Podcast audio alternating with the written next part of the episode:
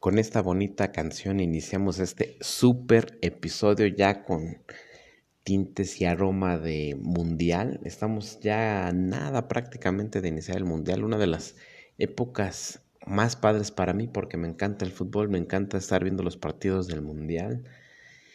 Esta vez toca en Qatar, acabo de sintonizar la canción oficial de, de Qatar y eh, este episodio va a ser un poquito diferente y voy a hablar de las jerseys del mundial, dentro de las clasificaciones que hace la imagen física de los estilos. Bueno, pero primero digamos, mejor dicho, definamos qué es el estilo. El estilo es la expresión de la individualidad, es lo que decimos que somos sin hablar.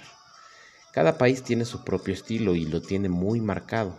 Hay algunos que sorprenden, hay algunos que que cautivan y justamente dentro de estos estilos de los que voy a hablar es del creativo, del elegante y del tradicional enfocado a las jerseys.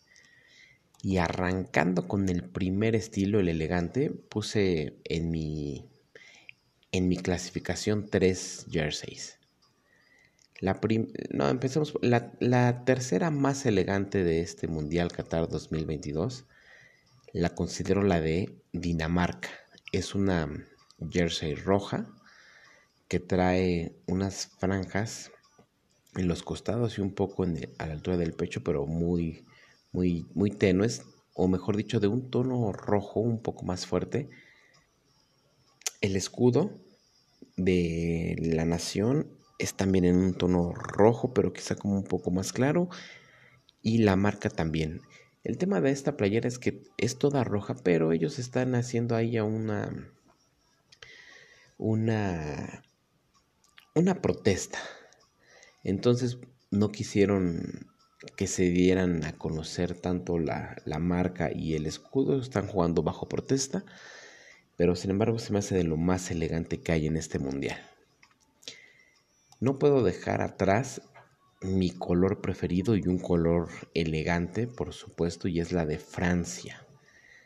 La playera de, la playera de Francia es una jersey azul marino con el logo de la marca patrocinadora y su escudo de color dorado. Tiene un, un botón que hace que sea como tipo polo pero sin cuello y está fenomenal, me encanta si yo tuviera la oportunidad, quizá esta sería de las una, de las dos o tres que me, me compraría. Y en primer lugar, la más elegante del mundial es nada más y nada menos que la de Alemania. Vaya, vaya jersey que sacaron. Las clásicas tres líneas en los hombros de la marca Adidas sobre los hombros hace que sea muy, muy, muy suya. En la parte de enfrente tiene una franja bastante amplia de color negro, donde sobresale su escudo, sus estrellas en color dorado y el logotipo de la marca. Hace que se vea extremadamente elegante. Además, el negro el máximo color en autoridad y en elegancia, lo pone a Alemania y lo sabe utilizar perfecto. Agrego que las mangas son de color negro en los bordes y eso hace que sea la playera más elegante de todas. Siguiendo con esta clasificación, les platico estas, esta clasificación que hice sobre las tradicionales. Ahí puse la de Qatar, la de España, la de Argentina, la de Ecuador, la de Uruguay.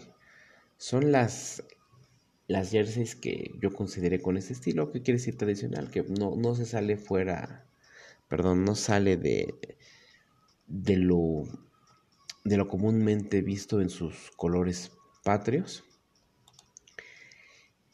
Y de, las que sí les voy a describir es del estilo creativo. Saqué cinco de acuerdo a mi investigación.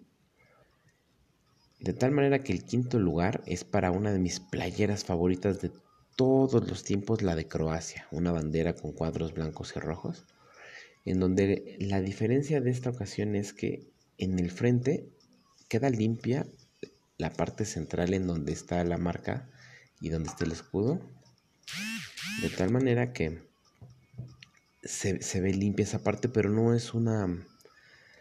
Eh, no, es una figura geométrica, geométrica marcada, sino se ve ahí medio, medio raro, pero hace que sea muy elegante. La, el cuarto lugar yo se lo doy a la playera de Arabia Saudita. Es una playera verde con el escudo de un costado y en el, en el otro lado la marca. Pero lo que hace que sea realmente creativa es que tiene unas hojas muy características de su país, lo que hace que se vea hasta muy festiva. Por eso es que la pongo yo en cuarto lugar. Tercer lugar la de Brasil, pero la de visitante, con su clásico azul marino. Pero aquí el detalle es que eh, las mangas tienen como huellas de un animal muy característico de, de Brasil. No sé si, si es como una chita, no lo sé, pero esas esas huellas se ven como con amarillo fosforescente, lo que hace que se vea padrísima. Veo también su escudo muy tradicional con sus estrellas y la marca de al otro costado. Muy, muy bonita.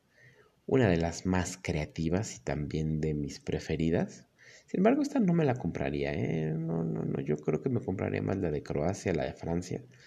Pero con un estilo súper creativo es la de Japón, con uno de mis colores favoritos, el azul marino, lo que hace que esta se vea muy diferente y muy creativa es que tiene como camuflajeada la, eh, ¿cómo se llama? Papiroflexia. Tiene como hojitas dobladas en forma de papiroflexia y se ve muy, muy, muy padre.